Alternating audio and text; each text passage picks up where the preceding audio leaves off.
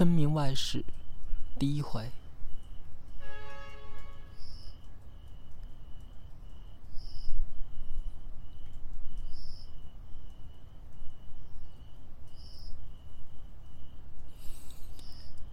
春来总是复啼鹃，披发逃民亦枉然。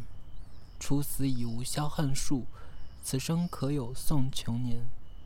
丈夫不顾嗟来时，养母何须造孽钱？遮莫闻鸡终夜起，前程终让祖生边。这首诗是个羁旅下士所作，虽然说不出什么好处来，你看他满腹牢骚，却励志甚佳。在作书的这部小说里，他却是个数一数二的人物呢。这人是皖中一个世家子弟，姓杨，名姓袁，号却很多，什么绿柳词人啦，什么沧海客了，什么寄场了，困庐了，朝三暮四，日新月异，简直没有一个准号。因此上，人家都不称他的号。都叫他一声杨杏元。在我这部小说开幕的时候，杨新元已经在北京五年了。他本来孤身做客惯的，所以这五年来，他都住在皖中会馆里。这皖中会馆房子很多，住的人也是常常拥挤不堪。只有他正屋东边剩下一个小院子，三间小屋。从来没有人过问。原因，这屋子里从前住过一个考三次落地的文官，发疯病死了。以后谁住这屋子，谁就倒霉。一般盼望升官发财的狱工，因此连这院子都不进来，谁还搬来住？杨兴元到京的这年，恰好会馆里有人满之患。他看见这小院子里三间屋，空堆着木器家伙，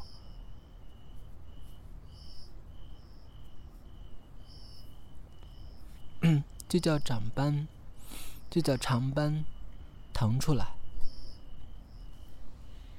打扫裱糊，搬了进去。会馆里也有人告诉他，说住不得的。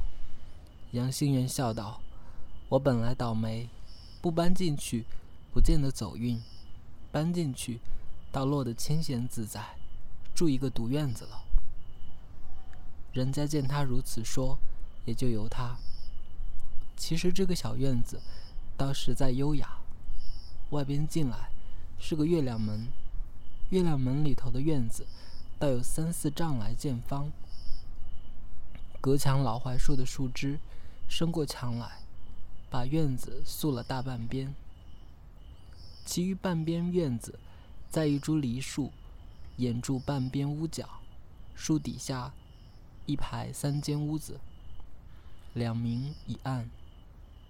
杨兴元把它收拾起来，一间做卧室，一间做书房，一间作为好友来主明清谈之所，很是舒服。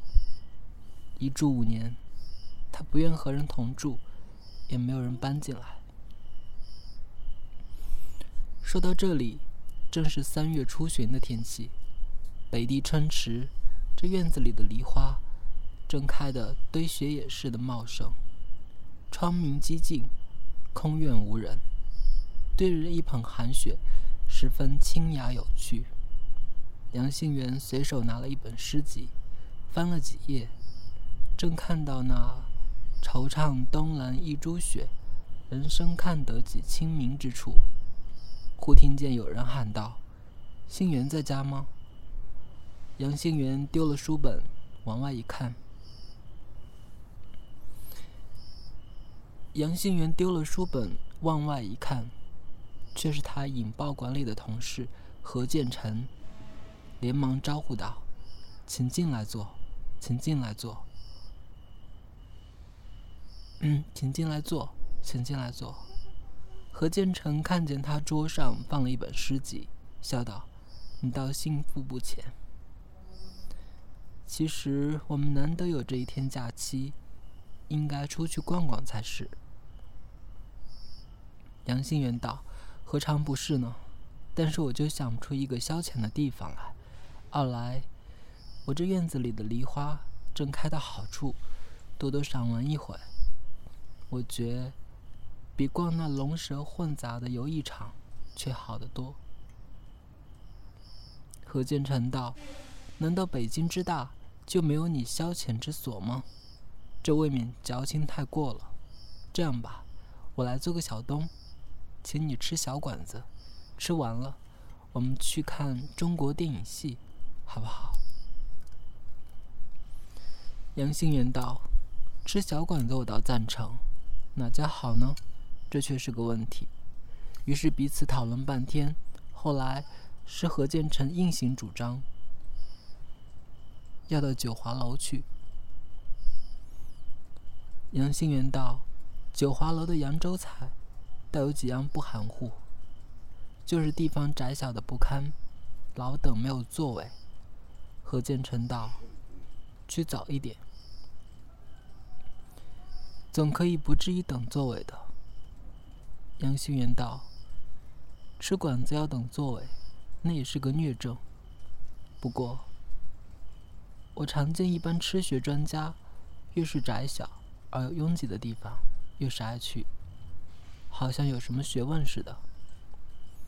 于是，开馆子的人，他有展开局面的机会，也不展开了。何建成笑道：“你能看到此层，也就于吃学三折功了。”说说笑笑，不觉已是七点钟，二人便坐着轿子向九华楼而来。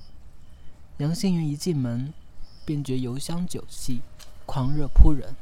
那雅座里面，固然是乌压压的坐了一屋子人，就是雅座外面，柜台旁边，三三两两的包月车夫，有的拿着毡条，有的披着洋毯，排班也似的站着。杨兴元回头对何建成道：“如何？我不说是无望吗？那柜上掌柜的。”不待何建成回话，便道：“楼上有座位，二位请上楼吧。”何建成对杨兴元道：“且上楼看看。”二人上得楼来，见着三间单间，早放了帘子，里面杯盘争响，人语喧哗，闹成一片。外面散坐，四张桌子也全坐满了人。二人大失所望，正想下楼，一个伙计正从一个单间里出来，见了何建成，满面堆下了，满面堆下笑来道：“三爷，你好久不来了啊！”说时顺手搬两张凳子过来，把他肩膀上的毛巾拿下来，就是一顿乱擦。口里说道：“您二位请坐，这单间已经在算账，说话就得。”说到这里，何建成正要问话，只听见左边屋子里一阵筷子敲盘子声，当当的直响，意思是叫伙计或者催菜。那右边屋子里又喊道：“伙计，拿花卷来。”下雨了，下雨了，那我就该回去了。也没有多少了，再见。